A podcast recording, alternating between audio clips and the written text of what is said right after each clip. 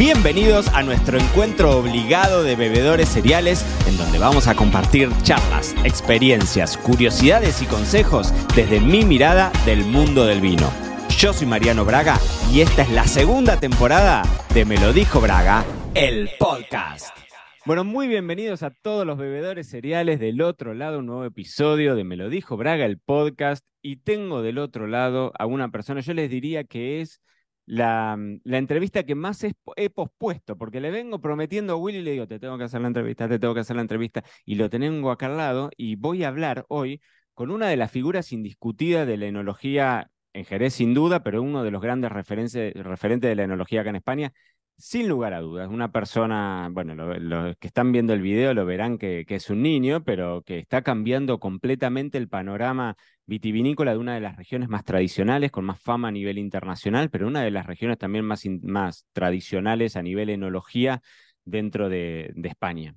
Y es además para todos los amantes del vino, Jerez es como una cosa que siempre, ¿no? Hay, hay un corazoncito ahí, ahí bien pegado. Así que le doy la bienvenida al querido Willy Pérez, que no tengo ni que presentarte porque te conoce todo el mundo. Willy, gracias por estar ahí del otro lado. ¿Cómo estás? Pues estoy fantásticamente bien con esa presentación tan bonita que se nota la amistad y se nota el cariño y nada, encantado de estar contigo. Es verdad que hemos hablado muchas veces de, encontrarnos ¿no? aquí en, en una charla online y nada, estoy preparado para lo que tú quieras. Es lo que te decía al principio, porque te veo en la, en la imagen y estás rozagante. Está, estamos preparando la vendimia, estamos en pleno verano, hace calorcito. Contame un poco eso, cómo viene esta, esta vendimia que estábamos charlando recién hace un ratito. Bueno, pues mira, como te comentaba antes, el, año ha sido un año muy complicado, sobre todo porque venimos de tres años muy complicados aquí en, en España. Como tú bien sabes, hay sequía, está haciendo muchísimo calor, el tiempo está cambiando a una velocidad que parece increíble. Yo recuerdo, Mariano, esas vendimias cuando yo era pequeño. Eh, esta es mi vendimia número casi, me, has dicho que soy un cara de niño, pero llevo 22, 22 vendimias ya. Pero porque arrancaste muy temprano, Willy. Sí, arranqué, arranqué, joven. Y, y, ha cambiado el tiempo, es que, es que lo noto. O sea, aparte tenemos como la gráfica de los últimos ciento y pico de años en, en nuestra zona, pero esto es una cosa que ya se siente, ¿no? Entonces, claro, eh, nosotros no podemos decir que tengamos sequía porque nos han caído 420 litros, si bien nuestra zona, pues como está en un sitio muy particular, en un golfo en el sur de España, donde entran todas las tormentas del Atlántico, pues tenemos 600 eh, litros. Entonces, claro, aunque nosotros tengamos 420 litros, que es una barbaridad, que tengo amigos que este año le han llovido 50 litros en todo el año desde Navidad, pues es una locura. Entonces, ¿qué sucede? Que es verdad que nuestro marco de plantación es muy estrecho, que nuestras plantas producen, que la palomino es una planta productora, entonces es verdad que nuestras necesidades están planeadas para 600 litros. Entonces, no estamos mal, la planta está tirando bien, está funcionando muy bien la fotosíntesis y yo creo que como siempre, el que trabaja durante todo el año en la viña, pues al final cuando llega amortigua siempre todas las situaciones. De todas formas, hay un dicho que yo me tengo muy a bien citar para estas cosas que es al hombre sabio, cámbiale el tiempo. Y es verdad que por mucho que tú prepares la viña, que tú, que tú castres, que aquí en castrar en Andalucía decimos a la poda en verde, que trabajes todo muy bien, al final te cambia el tiempo y te modifica lo que tú estabas esperando. Pero bueno, consigues amortiguar un poquito. Te tienes que adaptar, no queda otra, de, eso se trata. Willy, a ver, yo creo que todo el mundo que está del otro lado te conoce, o por lo menos conoce parte de los que están fuera de España, eh, quizás no han probado tus vinos, pero sí conocen un poco el camino que, que, vos hiciste. Y cuando hablo, cuando elegí el título para ponerle al episodio y pongo la nueva era de Jerez, es porque corregime lo que yo voy a decir, ¿no? Vos pensás, yo vengo de Argentina, soy un neófito total en el, mundo del vino de Jerez, pero Jerez es una de esas eh, regiones en donde tradicionalmente dominó el concepto del vino en bodega, ¿no? O sea, se, hablaba de cómo se trabajaba el vino en la bodega. Y en alguna forma vos lideraste parte de esta corriente en donde empezamos a hablar de la tierra, hacer la diferenciación de los parajes. Bueno, la primera vez que escuché hablar de Macharnudo fue de mano tuya y hace muy poco tiempo. Y poner en valor una perspectiva que hoy quizás en otras regiones del mundo, digamos a nivel mundial, no es nada nuevo esto de hablar en parcelización o en cosechas diversificadas, ¿no? O, empezar como a eso, ¿no? Hacer una, una gran clasificación del viñedo y, vinificar en consecuencia. Pero tradicionalmente Jerez no fue así. Contame cómo ves vos esto. Si estoy diciendo una pavada o si estoy más o menos en lo cierto, contame cómo viviste vos ese camino. Estás diciendo la verdad eh, en los últimos 50 años, porque en realidad Jerez era la, zona pionera y aquí no quiero sonar pretencioso de verdad, pero fue como una de las zonas pioneras en el mundo en zonificación, porque nuestra primera zonificación y clasificación viña por viña, productor por productor y por calidad es de 1771. O sea, la friolera ya casi de casi 300 años, o sea, clasificando viña por viña y suelo por suelo. Entonces, ¿qué sucede? Que todo esto fue, mm, en el marco de Jerez, al igual que en otras zonas clásicas, cuanto más tiempo llevas haciendo vino, pues más sufres lo que es el péndulo, ¿no? Entonces, el marco de Jerez se ha movido, y no tenemos tiempo de contar todo esto, pero es una cosa muy bonita, eh, que ya como tú sabes en el libro que estamos a punto de publicar se, se contará, pero hemos tenido Escúchame, ¿cuándo sale ese libro? ¿Tenemos fecha o no? no estamos en edición. Desde, estamos desde en que te edición, conozco hay estamos saliendo con 200 y- La eterna promesa. Hay Claro. 200 y pico de mapas y maquetarlo no es fácil, pero estamos editando. Entonces, hemos pasado de la ilustración, donde el terruño se ve de una forma, eh, sobre todo pues, to- todavía se ve el vino como un alimento, algo propio del día a día. Entonces, el vino se comparaba mucho al trigo, por ejemplo, era algo necesario. Entonces, tú no podías añejarlo, no podías, o sea, el mejor suelo era el que más producía, porque era la lógica de la alimentación y del pensamiento razonado. Pero cuando nos movemos al romanticismo, eh, todo eso cambia y la calidad, que es una cosa abstracta, cambia completamente y ya nos vamos a la calidad. Como concepto, pues, ¿qué, qué es la calidad? Pues lo que definen una serie de personas. Y comienza el canon de los hereces. Desde ese momento nos hemos movido de viñedo a bodega, de bodega a viñedo. Y ha pasado tres veces.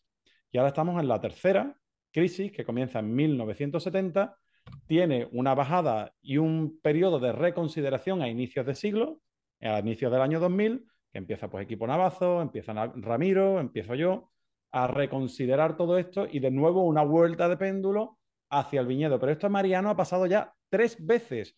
Y tú te coges un texto del inicio de 1900, que es por ejemplo del Marqués de Casadomé, y decía, señores, nos hemos cargado hace ya, esto lo que digo, 120 años, ¿eh? un pequeño librito de 20 y tantas páginas que te pasaré que dice, señores, nos hemos cargado Jerez por solo trabajar en la bodega, porque en la bodega todos los vinos son imitables. Y la verdadera solución para el problema que tenemos, 1900, ¿eh? Sí, es sí, la sí. vuelta a la albariza, que es la que construye vinos inimitables. Ya no tengo nada más que hablar. No, además tre- tremenda frase, esa frase, para, esa frase para titular de libro, claro, claro, totalmente, Sí. totalmente. Y escúchame, y también mm, más allá de, de esto de, de- de la vuelta al, al, eh, digamos, a la tierra, en las últimas incorporaciones, por eso me gustaba hablar de la nueva era de Jerez, porque hace poquitito, mm, nada, meses, un poco más de un año, no más que eso, que se introdujeron nuevas, eh, digamos, legislaciones dentro de una denominación que también es bastante estática a lo largo del tiempo, y, pero se aprobaron variedades de uva que fueron históricas en Jerez y que después de un tiempo habían desaparecido. Contame cómo es eso también. Pues mira, es una cosa eh, extraña, como te digo, el, problema, y esto, Mariano, es una cosa que a mí me, me costó mucho trabajo aprender. Evidentemente, todos hemos tenido un camino, y donde estaba yo hace 20 años, no donde estoy ahora mismo, ni donde estaba hace 10 años. Pero es verdad que es curioso que prácticas como el soleo de la uva, que como tú bien sabes, consiste en una de- deshidratación de la uva, la pones al sol durante un día para ganar grado alcohólico, pues se había olvidado completamente. Y si tú ves un anuncio de un vino fino de 1970, la INA, por ejemplo, que es uno de los vinos finos más vendidos, sale una botella de la INA con un redor, o sea, con la uva, asoleando al lado. Sin embargo, nadie se acuerda de lo que los finos se asoleaban Claro. para evitar la fortificación. Entonces, cuando se muere la última persona que estuvo trabajando con esa técnica, parece que desaparece. Es como esto de que dices tú, ¿quién se acuerda del bisabuelo? Bueno, pues cuando se murió su nieto o tal, el que lo conoció, pues ya se pierde un poco el rastro, ¿no? Pues nos pasa esto un poco con los vinos y ahora de repente decimos, no, es que estas variedades antiguas, bueno, pues como antiguas, si esto en 1970 y todavía sigue habiendo viñedos de esto. Entonces nosotros teníamos 78 variedades. 78 variedades autóctonas.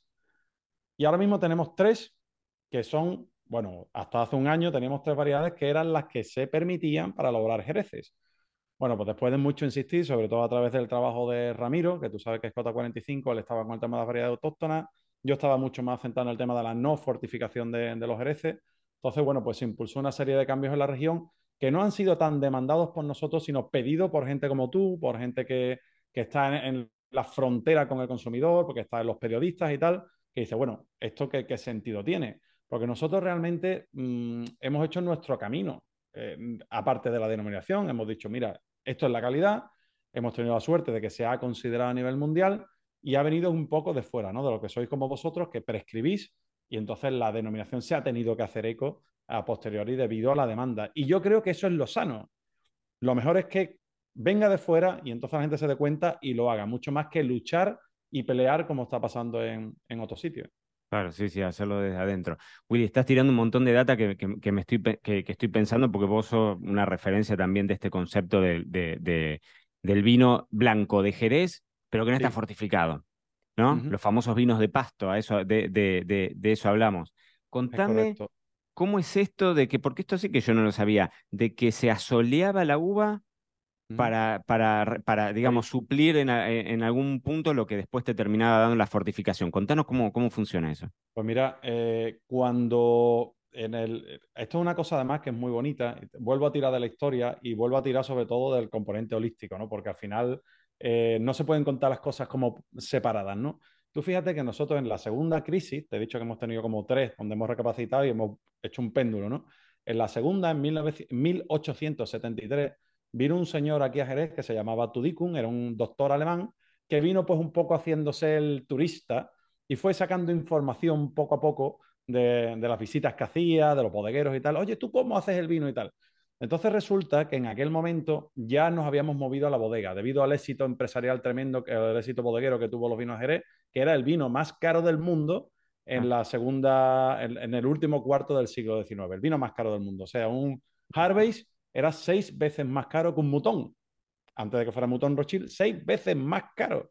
Entonces, estamos hablando de una cosa loquísima. Eran equivalentes a como unos 2.000 euros actuales las botellas. Era una cosa muy loca. ¿Qué sucede? Que cuando tú tienes tanto éxito, y perdona que me retrotraiga tanto para responderte, hay un dicho en Jerez que es abuelo bodeguero, hijo rico y nieto por diosero. Eso es una cosmología, un ciclo que pasa en un montón de cosas que se acaba cumpliendo cada 100 años. Entonces, el abuelo o la abuela inventa, trabaja y desarrolla un estilo, el hijo o la hija lo une y llega al máximo esplendor porque une bodega y viñedo, y el nieto lo expande comercialmente. Y al nieto es el que le golpea la crisis siempre y no sabe cómo responder porque no ha estado en el principio, no sabe que es que hay que cambiar el rumbo. Es la cuarta generación la que recapacita. Entonces, en 1873 resulta que este doctor llega aquí y cogen una tercera generación que ya estaba metiendo vinos de Sevilla y de Huelva para conseguir tener más volumen.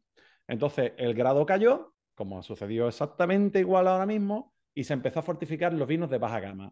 Este doctor alemán lo ve, y fíjate lo que te voy a contar ahora mismo, que es muy importante, publica en el Times, en Londres, que en aquel momento era el periódico más leído del mundo, dice, las ancianas eh, inglesas están siendo envenenadas por el cherry, porque el cherry está siendo fortificado y esto está envenenando a la población de Londres. Total, desastre en 1874 por una serie de motivos, no solo este, se vende la mitad, la mitad de Jerez en un año. Esto es un desastre y surge el movimiento, y agárrate a la silla, de los Natural Sherries, que son la serie de bodegas que sí y nunca fortificaban y hacían calidad. Dicen, no, espérate, que yo no toco mi viñedo desde la uva a la botella, no añado nada. Los vinos naturales que tú bien conoces y que están ahora mismo de moda tuvieron un, momento en esa segunda ida. Tuvieron una previa. Claro. Tú fíjate, ¿no? Entonces, desde aquel momento se intentó lavar la imagen de los hereces como vinos no fortificados. Y la fortificación era una práctica de no calidad. Cuando pasa el tiempo, vuelve el péndulo otra vez y en 1970 estamos en las mismas. Ya no se compraba eh, uva en Sevilla ni en Huelva porque ya estaba constituida la denominación de origen, solo se podía comprar en Jerez y se soluciona aumentando la producción del viñedo aumentas producción, bajas grado alcohólico. Eso lo entendemos todo. A más somos, menos cabemos. Y vuelvo a bajar el grado y volvemos a tomar la fortificación como una práctica natural. Entonces, los vinos de Jerez en alta calidad nunca fueron fortificados. Da igual si eran vinos blancos o vinos de pasto, da igual que fueran finos u olorosos.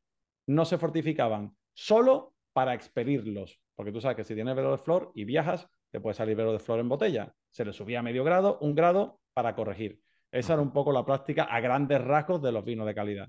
Y entonces, pues bueno, ahora mismo lo que estamos intentando es volver a eso. Como te comprenderás, pues el vino cambia radicalmente. Que eso es una cosa larga, que si quieres la hablamos, pero la organoléctrica de un vino no fortificado, la organoléctrica de un vino que viene del terruño, es totalmente distinta a, la organoléctrica cuando mezclas las viñas, fortificas y das mucho velo, ¿no?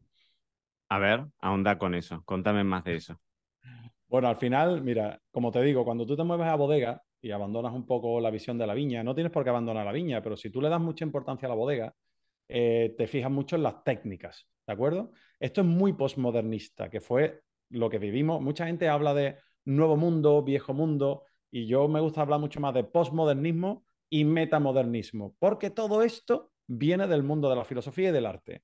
Ha pasado en la cocina, con la cocina molecular, que tú te acuerdas del bulli y toda la gastronomía que era molecular, y ahora hemos vuelto a productos. Y en el mundo del vino pasamos exactamente igual, de bodega, y ahora estamos volviendo a viña, paralelamente a la cocina.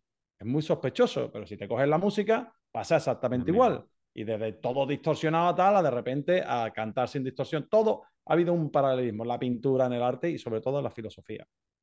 Pues cuando nosotros llegamos a, a esta última etapa, en los años 70, todo era la técnica. Igual que pasaba en el resto del mundo del vino, estaba la osmosis inversa, te acordarás, estaba un montón de técnicas que maquillaban el vino 200, 300% de madera nueva. ¿Eso en Jerez qué significaba? Pues meter muchísima crianza biológica. Para el que esté quizás al otro lado del charco y no sepa lo que es la crianza biológica, pues sabéis que es una levadura que flota encima del vino, que va modificando el vino, lo va ajerezando, como lo entendemos, consumiendo alcohol, porque baja el grado alcohólico, y consumiendo glicerina. Esto fue una cosa que surge en un momento determinado porque los vinos eran muy gordos y el público británico cambia a los claretes de Burdeos, entonces nosotros necesitábamos reducir el volumen en boca de los vinos. Entonces, de ser una técnica de maquillaje, como es meter en madera nueva, que tiene sentido en el norte de Europa, cuando el problema era que los vinos eran canijos o verdes, porque había, hacía mucho frío antes del cambio climático, entonces ellos querían engordar vía tanino y vía pérdida de agua con madera de roble, nosotros teníamos que hacer lo opuesto. Como teníamos mucho cuerpo, porque estamos en el sur, la madera está usada, es madera vieja, y el velo de flor reduce el volumen del vino para maquillar el vino y que parezca que es más del norte. ¿Se entiende, no? Perfecto, en el norte tenemos que hacer así, en el sur tenemos que hacer así. Y eso es el velo de flor. Por eso ahora todo el mundo en España, está, mucha gente está usando velo de flor para afinar el vino. ¿Cuál es el problema, Mariano? Al igual que si usas 200, 300 de madera nueva, como pasaba en los 90, si abusas de la flor, te cargas el centro de boca del vino, ¿vale? Tú imagínate que tú tienes un, palomino, tienes una entrada, entonces, aquí en la entrada, espérate que yo me estoy viendo al revés, aquí en la entrada de, de boca tienes la salinidad, centro de boca, que es lo que construye para mí los grandes vinos del mundo, y al final, en el post justo, pues tienes lo largo que es el vino y tal.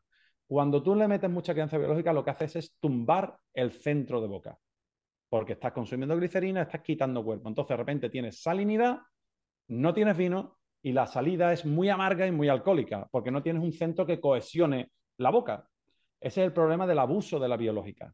¿De acuerdo? Entonces, si tú mides la calidad de un jerez en cuántos años estás envejeciéndolo, el problema es como exactamente igual a mis oídos como si tú dices que estás metiéndole 200% o 300% de madera nueva. Estás abusando de la técnica.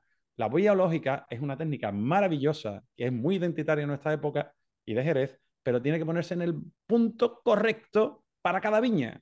Si una viña es costera y el vino es fino, no abuses y ponga tantos años. Si una viña es de interior y el vino muy grande, puedes tener mucho más años.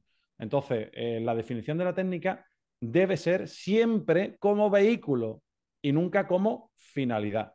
Y eso es un poco lo que tiene que, que comentarse. Sos un monstruo, Willy. Yo te escucho y digo, ¿cómo puede ser que hace meses que te estoy diciendo que hagamos la entrevista y no, y no la hice antes? Sos un monstruo, porque además tenés una claridad espectacular para, para, para contarlo. La verdad que, que es, es, interesantísimo, sobre todo porque ustedes dominan una técnica que hoy eh, internacionalmente la crianza biológica es un tema de moda, ¿no? Y entonces plantear esto del abuso, como se hace el, el, el, concepto del abuso de la madera, ¿no? O el uso indiscriminado, ¿no? Me parece interesantísimo. Nunca me lo había puesto a plantear desde ese lado, pero está bueno, ¿no? viniendo también de vos que tenés ahí una expertise tremendo para contar. Esto, esto debe ser bien entendido, porque muchas veces cuando cuento estas cosas se malinterpreta como yo pudiera estar en contra de la biológica. Y la biológica es una técnica maravillosa, maravillosa, pero creo que tiene que estar adecuada a cada vino. Si nosotros, por ejemplo, en los vinos blancos, ¿no? Que, estamos haciendo, los vinos de pasto, eh, tú estás en la costa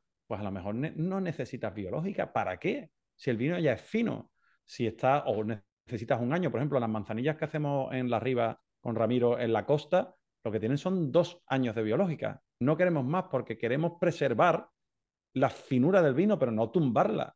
Sin embargo, pues en interior, pues no sé, con el Villamarta, pues estamos sacando los vinos con nueve años de biológica y están maravillosos. Y tenemos otros vinos que tienen 15 o 12 años de biológica y ya es la suavidad extrema.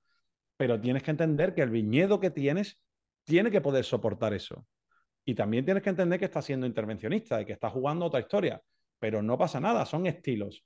Pero nunca tumbando tanto el centro de boca que te quedes sin él. Tremendo. Me encantó. Escuchame una cosa, última pregunta, porque ya se nos fue del tiempo, pero eh, leyendo un poco algunas notas que te habían hecho y demás, y me quedó eh, unas anécdotas que contabas de tu experiencia en Australia.